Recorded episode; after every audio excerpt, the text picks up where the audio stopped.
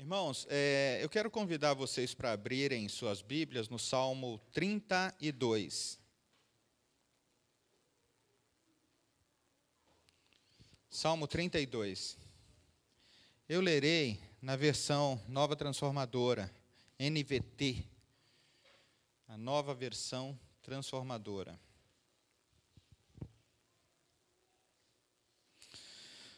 Diz assim o texto: Como é feliz aquele cuja desobediência é perdoada, cujo pecado é coberto. Sim, como é feliz aquele cuja culpa o Senhor não leva em conta.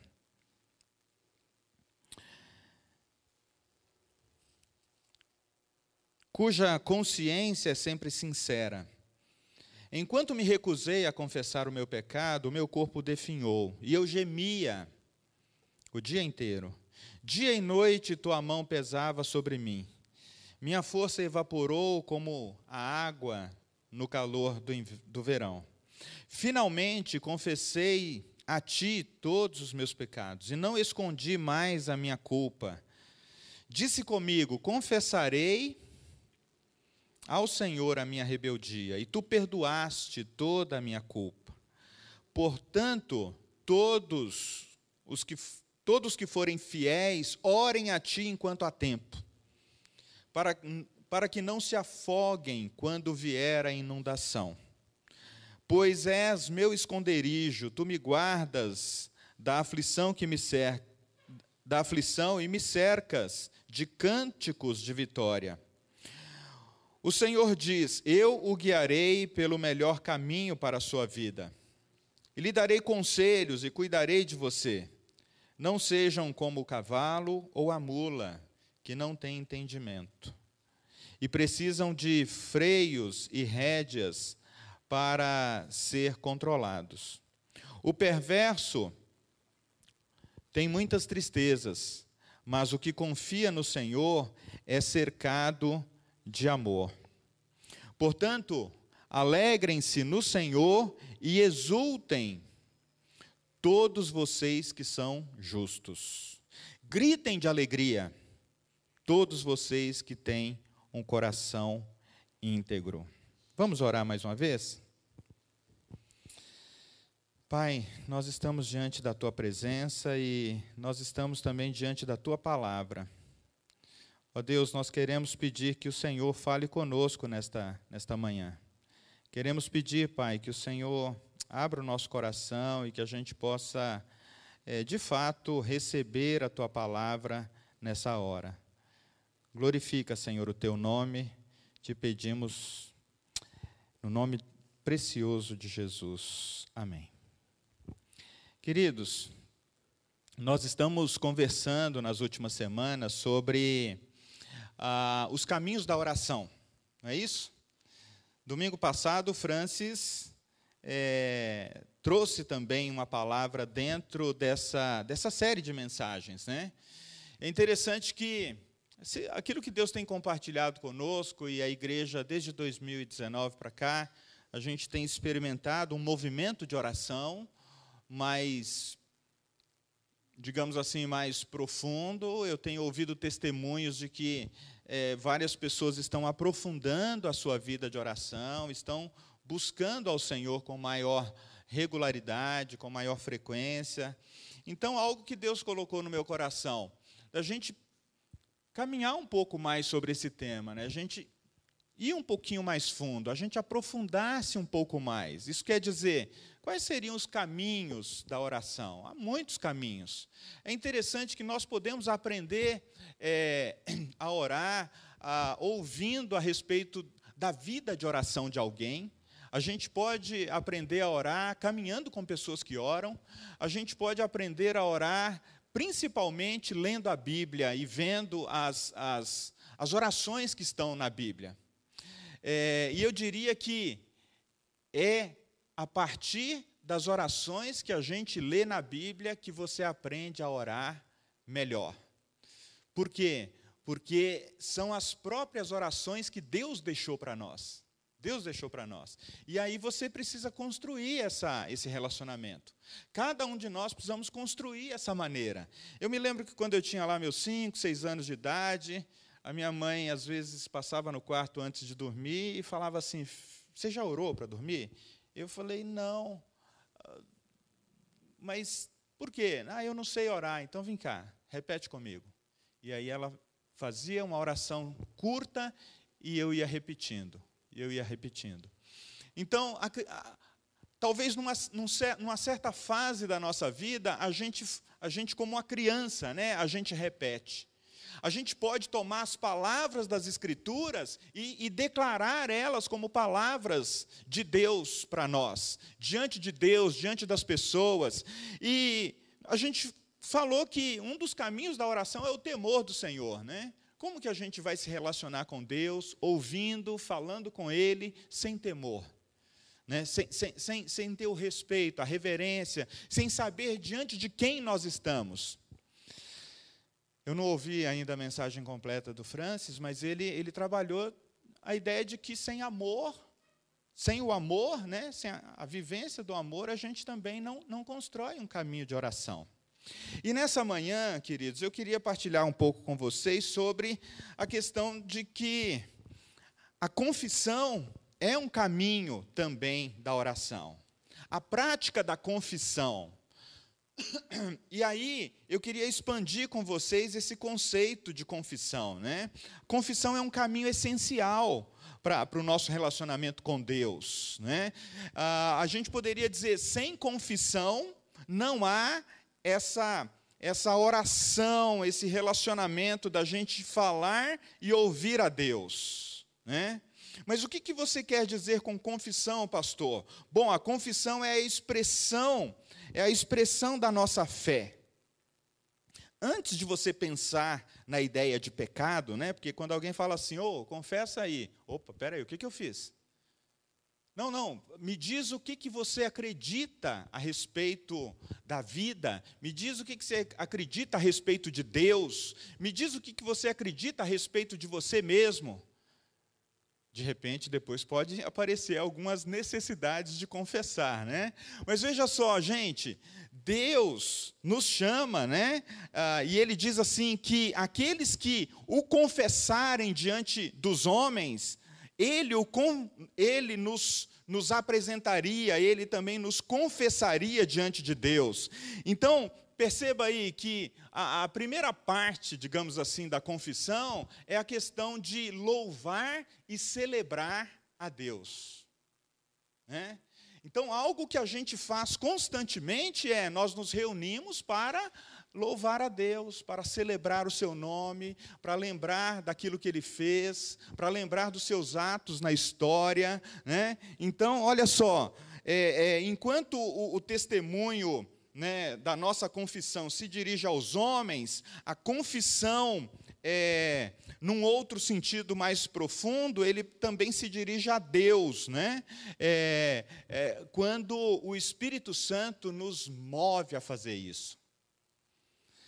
Por que, que as pessoas naturalmente não buscam a Deus, irmãos e irmãs?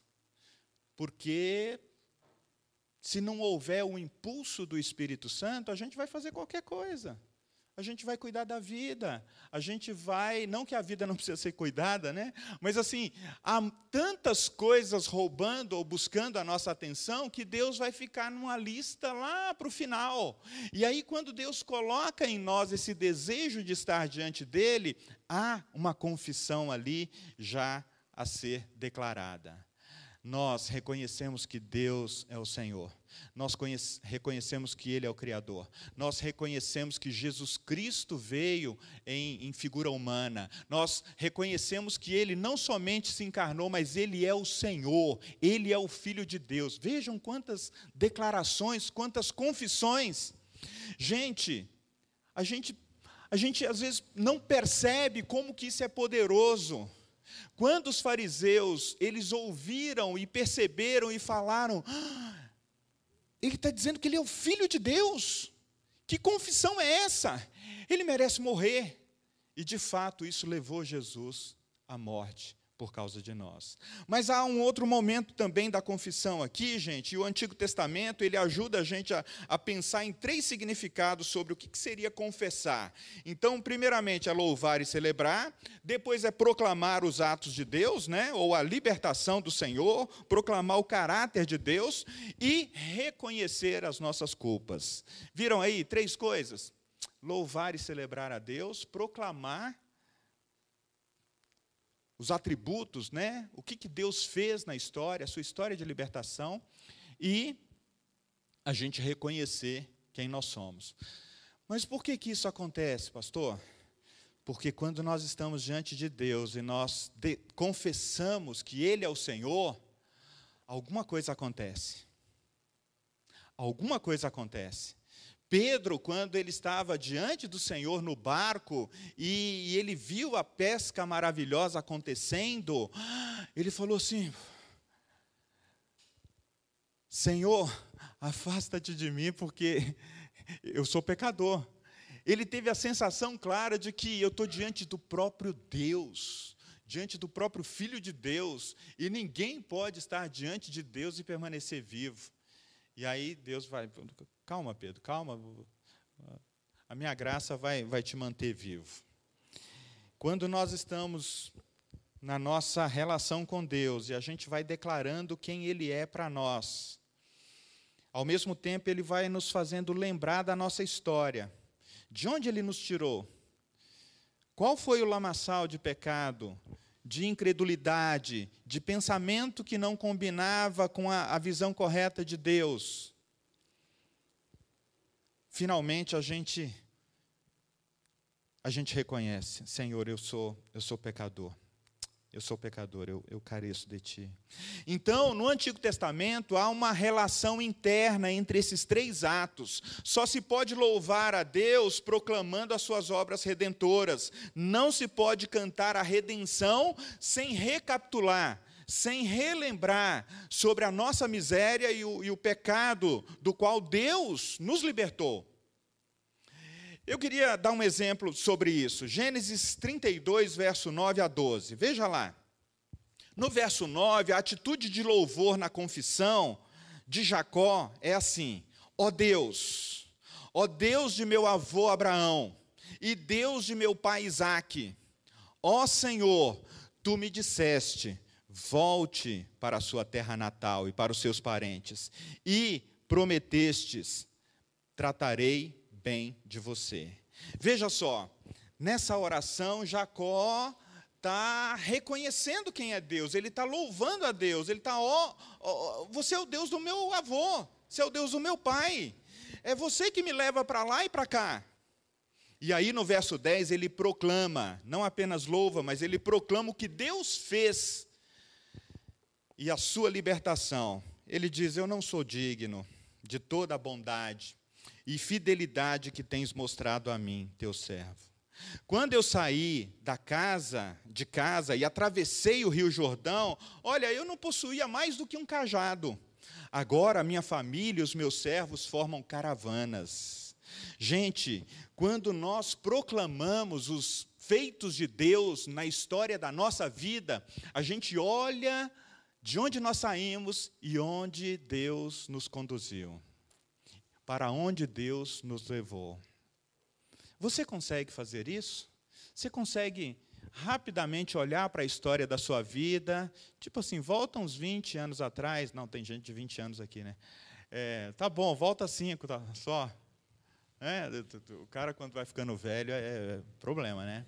É, volta 30, não, não, pastor, eu tenho 20, então tá bom, volta 3. Volta cinco. Veja como Deus tem conduzido a sua história. Veja de onde Deus tem te tirado e para onde Ele quer te levar. Proclame os feitos do Senhor. E aí o ciclo se fecha aqui, queridos, quando ele diz assim: olha, no verso 11, ele reconhece, dizendo assim: por favor, salva-me de meu irmão Esaú, Estou com medo de que ele venha me atacar, tanto a mim quanto as minhas mulheres. Há um outro texto que vai dizer minha mãe e meus irmãos, né, ou filhos. Mas tu me prometeste: certamente tratarei bem de você e multiplicarei seus descendentes até que se tornem tão numerosos quanto a areia da beira do mar que não se pode contar. O verso 12 aqui, queridos, é Deus reafirmando sua promessa sobre Jacó. Então, essa dinâmica ou esse padrão, eles estão presentes em vários textos da Bíblia, né?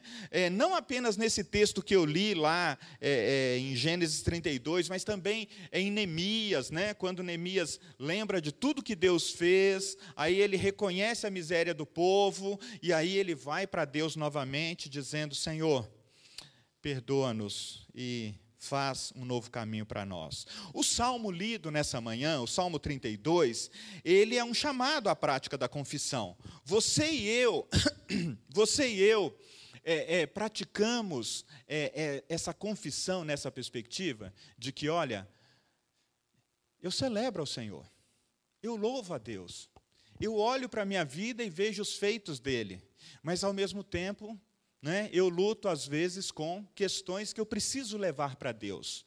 Talvez algo do passado, uma culpa. Talvez algo do presente, dessa semana, que a gente precisa levar para Deus.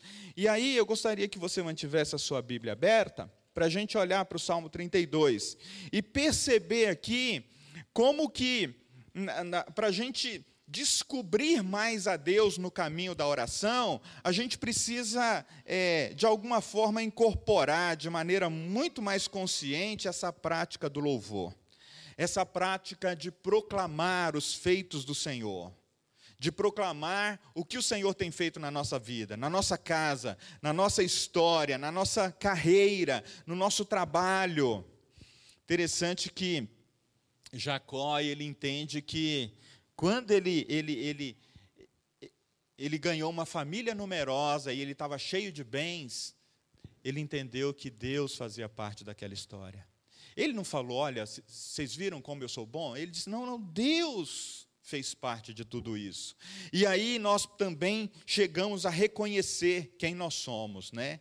E, e Davi aqui, né? O, o, Salmo 32 diz que é um salmo de Davi.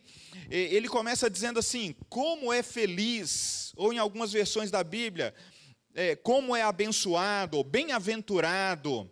Quem é essa pessoa feliz, gente? Aquele que não comete pecado? Certamente não. Porque a Bíblia já vai dizer para nós, em Romanos 3:23, que todos nós pecamos e a gente e a gente foi privado, a gente foi separado de Deus. O pecado nos separou de Deus. Então, a pessoa feliz ou bem-aventurada, a pessoa abençoada, segundo a, as palavras de Davi aqui, é aquela pessoa que teve a sua desobediência perdoada e o seu pecado coberto. E o seu pecado coberto. Olha só que interessante, gente. Então, a quem o salmista está louvando? Ao homem que não recebeu o que merecia pela sua, pelo seu pecado ou pela sua desobediência? Não, ele está reconhecendo que somente Deus poderia fazer aquilo. Ele está reconhecendo que, mesmo a humanidade, depois da queda, depois de Adão, é, ter recebido essa natureza é, pecaminosa, e nas palavras de Paulo é mais ou menos assim: olha, o bem que eu quero fazer, se eu não faço, mas o mal que eu não quero, ele está ele tá, ele tá sempre rondando, ele está sempre por ali. E aí, queridos, quando a Bíblia diz que o salário do pecado é a morte, mas o dom gratuito de Deus é a vida eterna. Os pecados que foram cobertos, os pecados que foram perdoados, que foram apagados, não é que eles não foram vistos por Deus, não é que eles não foram enxergados por Deus, é que Deus decidiu vir em pessoa humana, na pessoa de Jesus Cristo, e tomar sobre si todos os nossos pecados. Aqueles que a gente cometeu desde o dia que a gente nasceu e aqueles que a gente vai cometer até o último dia que a gente vai morrer. Ele decidiu levar sobre si o peso, o pagamento do pecado da humanidade. Isso é graça. Isso é graça de Deus. Deus não quis exibir os nossos pecados. Ele não quis mostrar os nossos pecados. Ele não quis escancarar a nossa vida, mas ele vê. Ele vê e nos chama para uma conversa de oração. Ele vê e nos chama para o quarto. Ele vê e nos chama para resolver a questão na nossa consciência. Amados, por que, que nós temos a imagem de Deus? Porque nós temos consciência.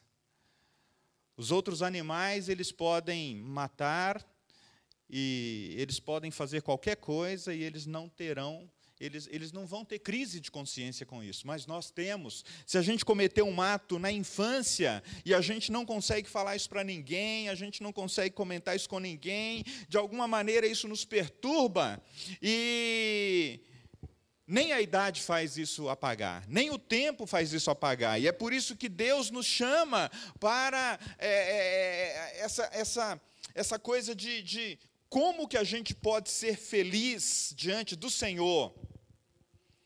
É a gente ter a nossa desobediência e o pecado coberto, perdoado.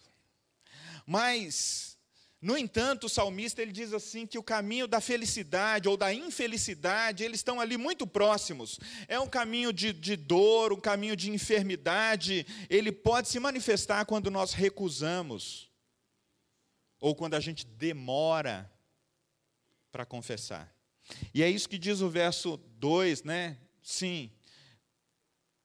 Não, verso 3: Enquanto me recusei a confessar o meu pecado, o meu corpo definhou e eu gemia. Parece que esse tempo assim de, de, de recusar é, ou de demorar, ah, e algumas versões da Bíblia falam enquanto eu calei, né?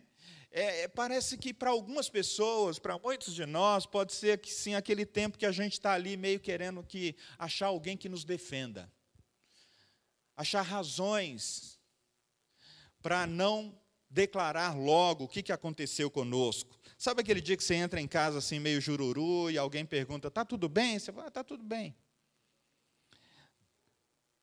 Talvez você não está diante de uma falha moral grande, mas talvez você esteja diante é, é, de uma falta de confiança em Deus naquele dia. Talvez você esteja diante de uma, uma falta de entrega para o Senhor naquele dia.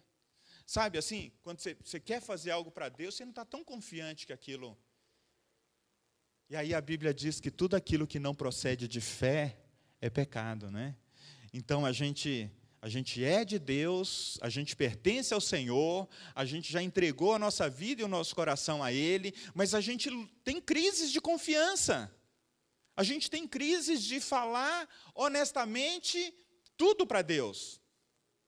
Às vezes a gente fala para alguma pessoa muito próxima e querida, mas a gente deixa de falar para Deus. E a Bíblia diz assim: olha, tem coisas que vocês não receberam porque vocês ainda não pediram. Vocês não pediram. Vocês não pediram em meu nome. E ali Jesus estava ensinando os discípulos a orar no nome de Jesus. Gente, olha só.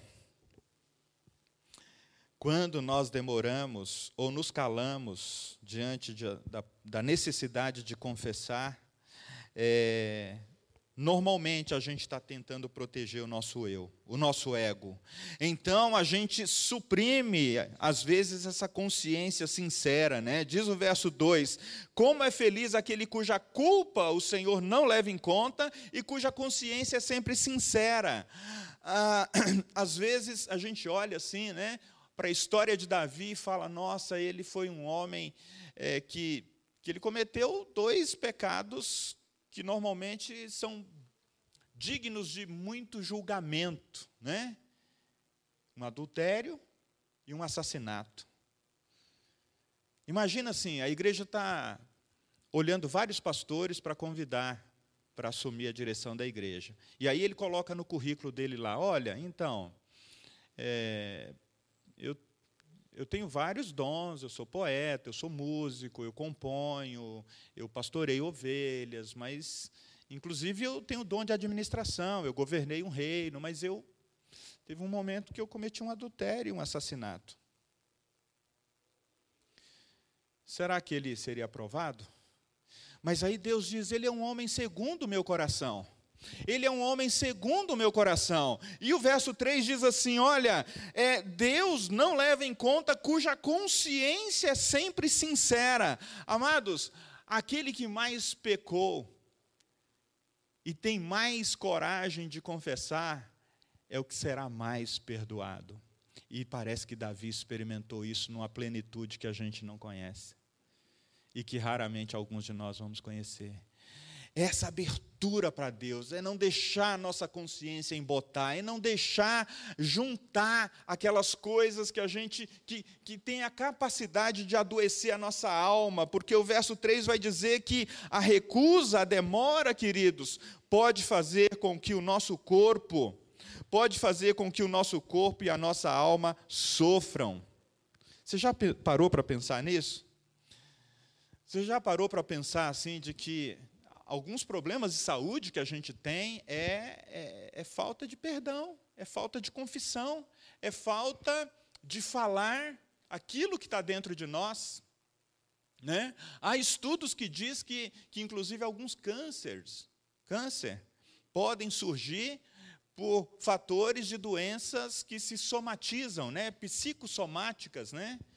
Ah, um trauma muito grande na vida de uma mãe, ou de um pai, ou de, de alguém, pode, ah, da, daqui a dois anos, surgir uma doença grave na vida daquela pessoa.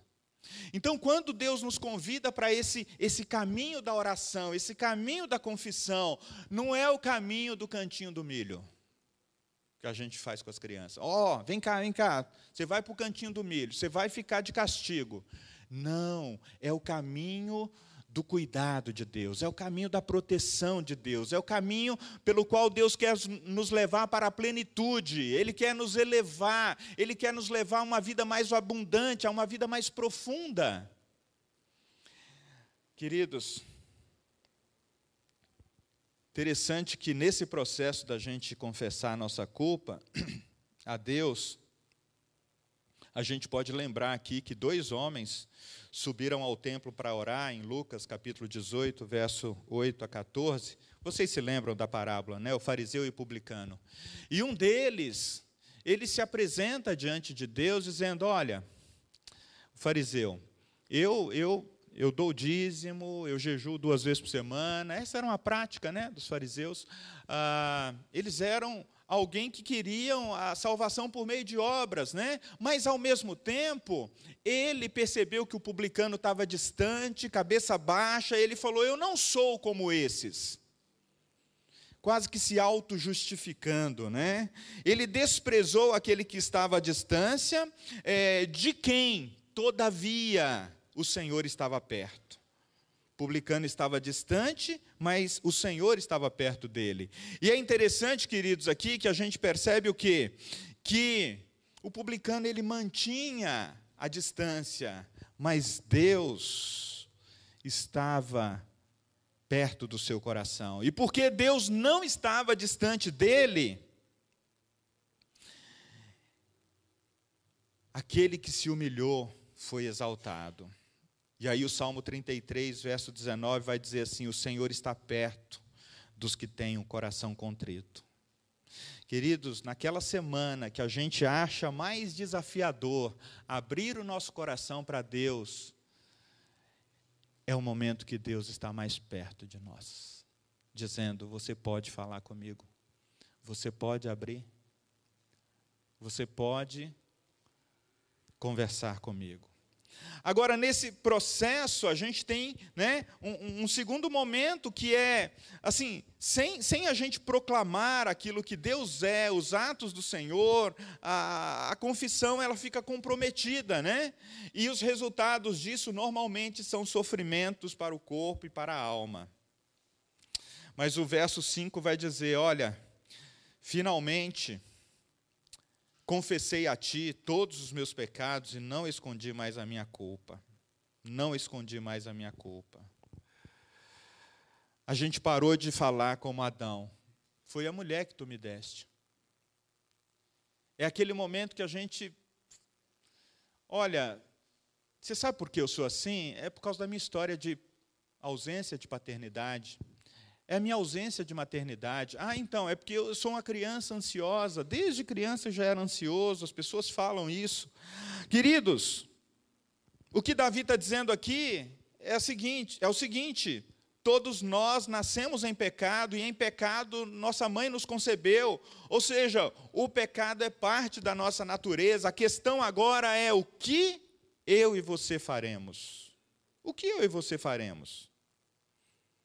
O verso 5 nos responde: Disse comigo. Há uma outra versão que disse que, que, que fala eu esse disse comigo é mais ou menos assim: agora sou eu, Deus, é, sou eu que estou falando. Confessarei ao Senhor a minha rebeldia.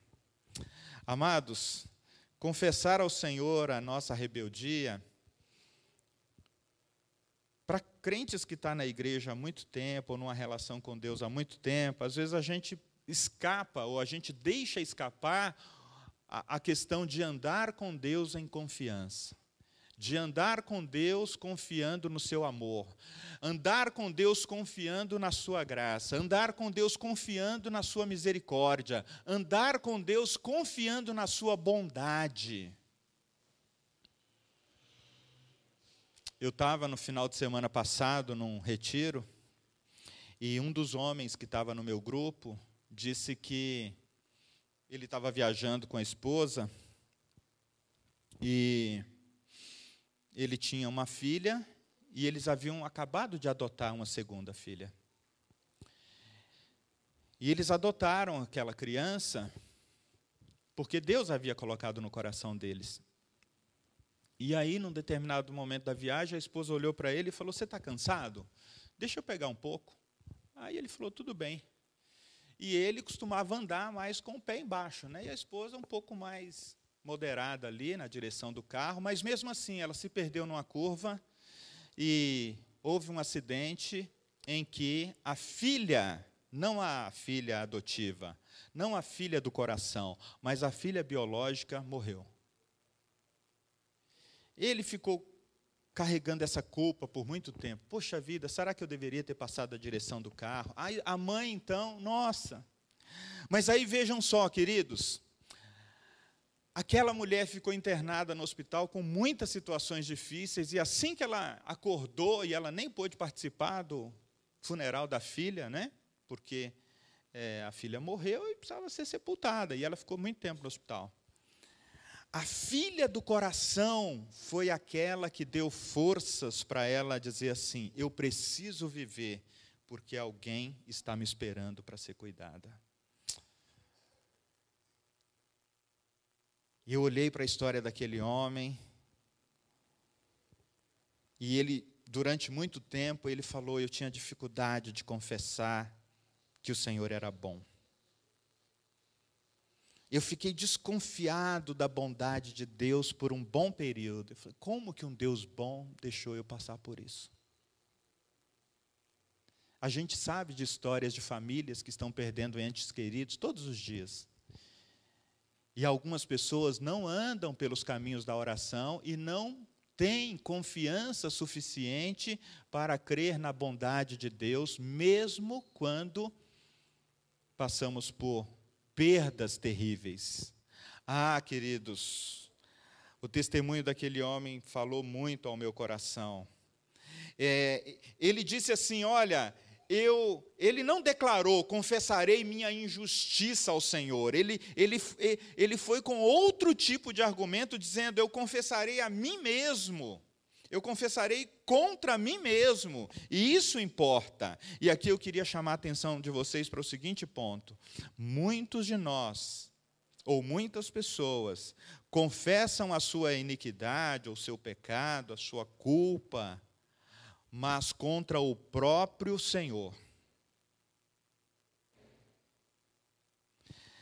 E aí, quando elas se veem em pecado, elas dizem: Deus quis assim. Não fui eu que fiz isso, foi Deus que me fez assim. Você tem ouvido isso? Foi Deus que me fez assim. Foi Deus que colocou em mim esse desejo. Esta ação que condenas não é pecado. Deus me fez dessa maneira. E aí, queridos, quando a gente começa a jogar para Deus a, a, as, as razões pelas quais a gente acha que está vivendo ou passando por isso ou aquilo, a gente entra no mesmo caminho de Adão. Foi a mulher que o Senhor me deu. Eu não tenho, eu, eu não tenho responsabilidade pessoal. É, é a minha história de vida. E aí a gente, nesse momento, parece que está envolvido aqui três situações, ou três tipos de pensamento, que está muito presente no meio da sociedade, e às vezes ele pode grudar em nós também. Para alguns, Deus não existe. E aí, se Deus não existe, eu posso fazer o que eu quiser. Eu posso buscar a minha liberdade, eu posso fazer qualquer tipo de escolha. Segun, o segundo pensamento é: Deus não apenas não existe, mas ele é injusto. Muitos de nós também lutamos, às vezes, com esse sentimento de, de, de, que Deus poderia ter sido injusto em alguma situação. E o terceiro pensamento é que Deus é justo e Ele, e ele pesa a sua mão sobre nós. Ele pode pesar a sua mão sobre nós. Ele, como um pai, ele, quer, ele disciplina os filhos e ele quer nos trazer de volta para ele. Se ele é justo, ele poderia, inclusive, nos dar todo o castigo que nós merecíamos. Mas ele não nos deu, porque nós não suportaríamos. Mas ele também não deixou para lá. Ele colocou o castigo que era sobre mim, sobre nós, sobre Jesus. E aí, quando a gente se declara com essa bondade de Deus, com essa graça de Deus, com essa misericórdia de Deus, a gente se pergunta: e o que, que eu faço diante disso, pastor? O que, que ele espera de mim? O que, que ele espera da humanidade? Ele espera que a gente confesse que, no, que há um Deus bom, que há um Deus que ama, que há um Deus que entrega, que há um Deus que se sacrifica, que há um Deus que entregou o seu próprio filho por nós. Gente, uma hora esse negócio cai como uma bomba no nosso coração. E aí a gente é totalmente quebrantado e fala: Senhor, eu não tenho como, eu não tenho como agradecê-lo e aí então a gente acaba com as desculpas, a gente acaba de. de embora a gente possa procurar entender, viu, queridos, a, a, a, as razões pelas quais alguns pecados parece que para nós eles são mais difíceis de serem vencidos, mas a gente começa a assumir a nossa responsabilidade. E, e, a gente começa a lembrar das palavras do Salmo 141, verso 4, que diz assim: Não inclines o meu coração para as palavras malignas, a fim de desculpar-me dos pecados, como aqueles que praticam a iniquidade. A gente precisaria honestamente ir diante de Deus e falar: Senhor, eu luto com desejos, eu luto com pensamentos que eu não queria, mas eles estão aí. E como que a gente vence essas coisas, irmãos e irmãs? Não é de maneira direta, mas é entregando-se ao Senhor de maneira indireta, né? A gente buscando ali a nossa vida de oração, a nossa vida de, de disciplinas espirituais, é, cria, buscando esses hábitos que vão indiretamente nos conduzindo para Deus. Claro, tem espaço para o jejum, para a meditação, para a oração, para o estudo. É cultivando essas virtudes que Jesus tinha. Mas em algum momento a gente precisa reconhecer isso. Olhando um pouco mais para nós mesmos e olhando um pouco mais para o mundo, para a sociedade que a gente vive,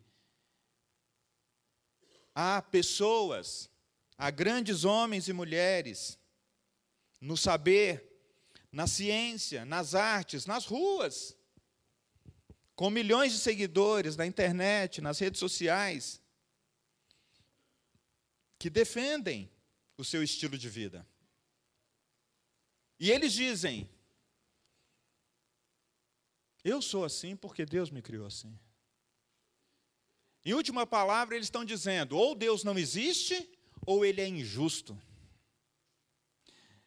Mas eles precisam conhecer o Deus que é justo, o Deus que ama, o Deus que entregou o seu filho, o Deus que está dizendo: olha, se você se voltar para mim, a culpa do seu pecado já foi colocado em cima de Jesus. Confesse ao Senhor como seu único Salvador, mas a gente precisa lembrar que Deus nos dotou de livre-arbítrio. Se eu pequei, fui eu que pequei. De modo que não somente confessarei a minha iniquidade ao Senhor, mas confessarei contra mim mesmo e não contra Ele.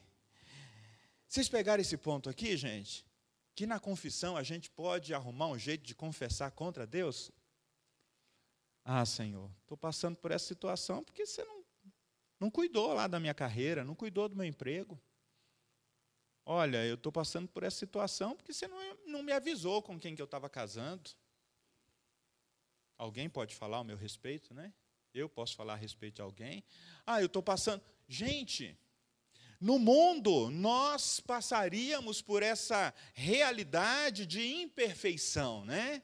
E aí, diante de Deus, Ele vem querendo nos lapidar, Ele vem querendo é, é, é, é nos chamar para Ele, mas esse, esse, essa coisa da gente confessar contra nós mesmos quem nós somos é fundamental. E aí, o verso 5, na parte B, vai dizer: Tu perdoaste toda a minha culpa. O salmista proclama: Tu quem é este de quem o salmista está dizendo? Ele é o Deus encarnado. Ele é o Deus que se revelou na pessoa de Jesus Cristo. Ele é o Deus Espírito Santo, Deus que vive, que mora em nós. Então, o que ele está querendo nos dizer aqui, queridos, que o perdão da nossa culpa e dos nossos pecados, eles podem ser resolvidos em Deus.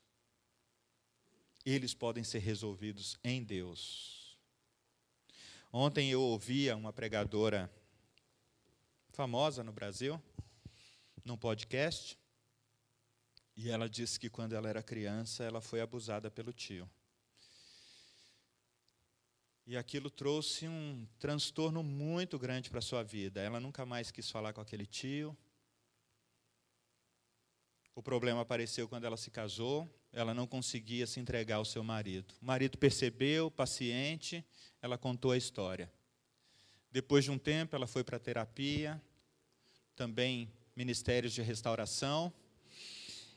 E passado, sei lá, quase 40 anos,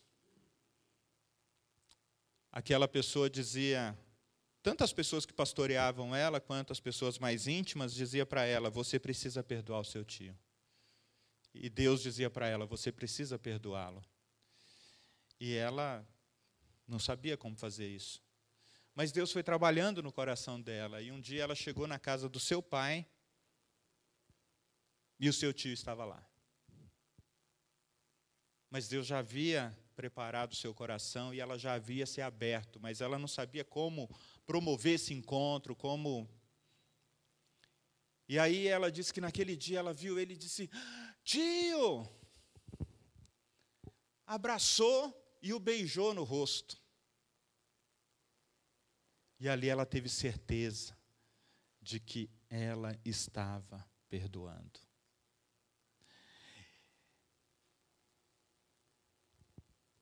E aí, pouco tempo depois, no meio da conversa, ele declarou que há pouco tempo havia encontrado Jesus. Deus havia transformado seu coração e agora estava lidando com o passado. Queridos, qual é o caminho da confissão pelo qual o Senhor tem te convidado a passar hoje? Qual é o caminho do coração que o Senhor tem convidado você para se abrir para Ele hoje? O caminho da oração que vai te levar a, a, lugares da sua alma que talvez é como se fosse um porão que você fechou e guardou algumas coisas lá e falou: não, não, aqui ninguém mexe. Deixa lá, deixa lá, aqui ninguém mexe. Toda casa tem um quartinho, né, para guardar coisas.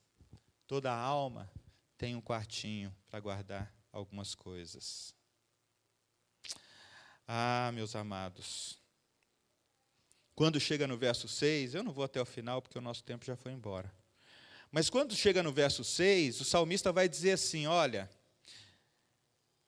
portanto, ou assim, assim como eu falei para vocês da minha própria história, todos os que forem fiéis, orem a ti enquanto há tempo. O que Deus está dizendo é: agora é com vocês.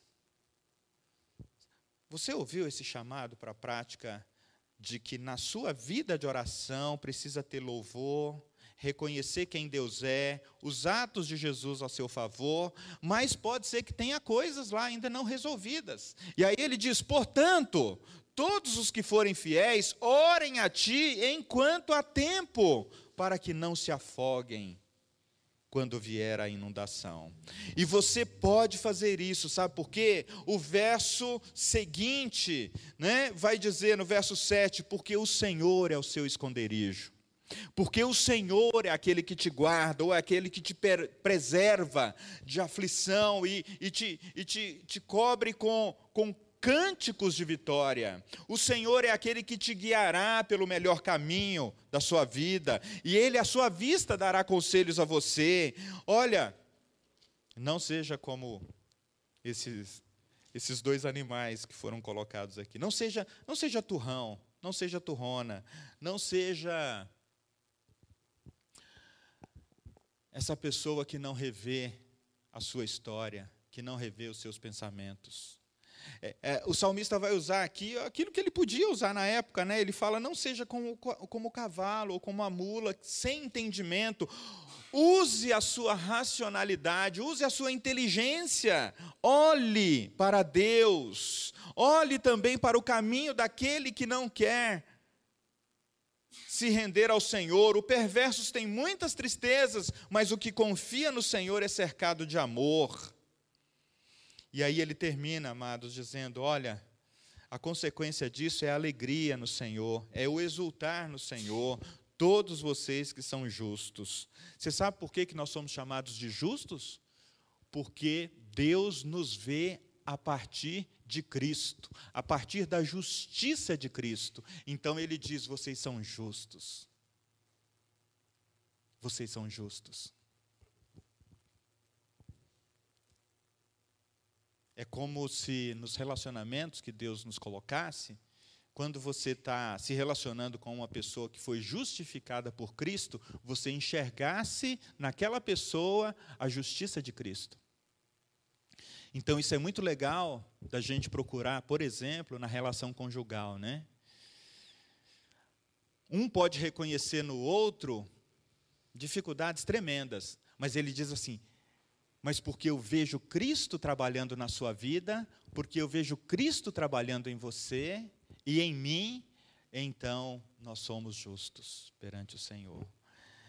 Gritem de alegria, todos vocês que têm um coração íntegro. Queridos, eu quero convidar vocês para a gente, nessa semana, olhar para a nossa prática da confissão.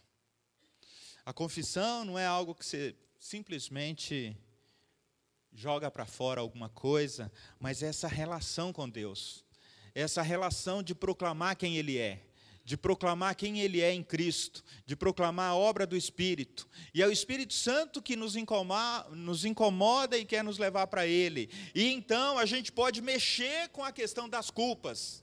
Vocês percebem que antes de tudo isso, antes de mexermos com a questão de culpa e pecado, a gente precisa olhar para a nossa confissão diante de Deus. Olha, se você não enxerga um Deus gracioso, um Deus misericordioso, um Deus amoroso, talvez você fuja dele para falar de questões de culpa, de questões do pecado que você não quer conversar sobre isso. O nosso problema então é o da falta de confiança. O nosso problema então é o da falta de amizade. O nosso problema então é o de falta de relacionamento. Você não fala com alguém que você não tem relacionamento próximo. Você não fala. Mas veja só, voltando à história do retiro. Eu estava lá no retiro. Eu dei uma palestra. No meio da palestra eu falei de uma história difícil da minha vida. E um dos homens que estava no, no, no, meu quarto, era a quarta vez que eu encontrava com ele desde 2018. Ele ganhou alguma confiança e ele me passou um zap depois que eu saí de lá. Pastor, a história que você contou sobre você e a sua relação com a sua filha, a relação com seu pai, tem a ver com a minha história. Posso te ligar essa semana? Pode. Conversamos 55 minutos. E aí, queridos, porque nós já tínhamos uma abertura, nós escancaramos o coração. Eu não sei se ele chorou do lado de lá, mas eu chorei do lado de cá. E o que, que eu percebi nisso? Cuidado de Deus. Cuidado de Deus. Você precisa de alguém para conversar? Às vezes, a gente precisa de alguém que nos ajuda a chegar na presença de Deus.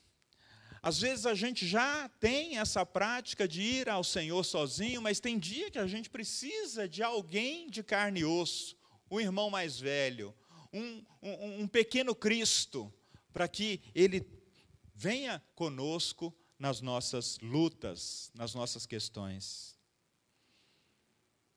Quando eu coloquei na minha lista de oração lá algum tempo atrás, Senhor, visita-me na minha falta de confiança em Ti em relação a essa situação. Depois eu fui ver há muito tempo atrás, eu falei, nossa, mas esse, esse pedido ainda está aqui? Falei, pois é. Às vezes a gente confia em Deus para muitas coisas, mas tem, tem alguma área da vida que Ele está dizendo: você confia?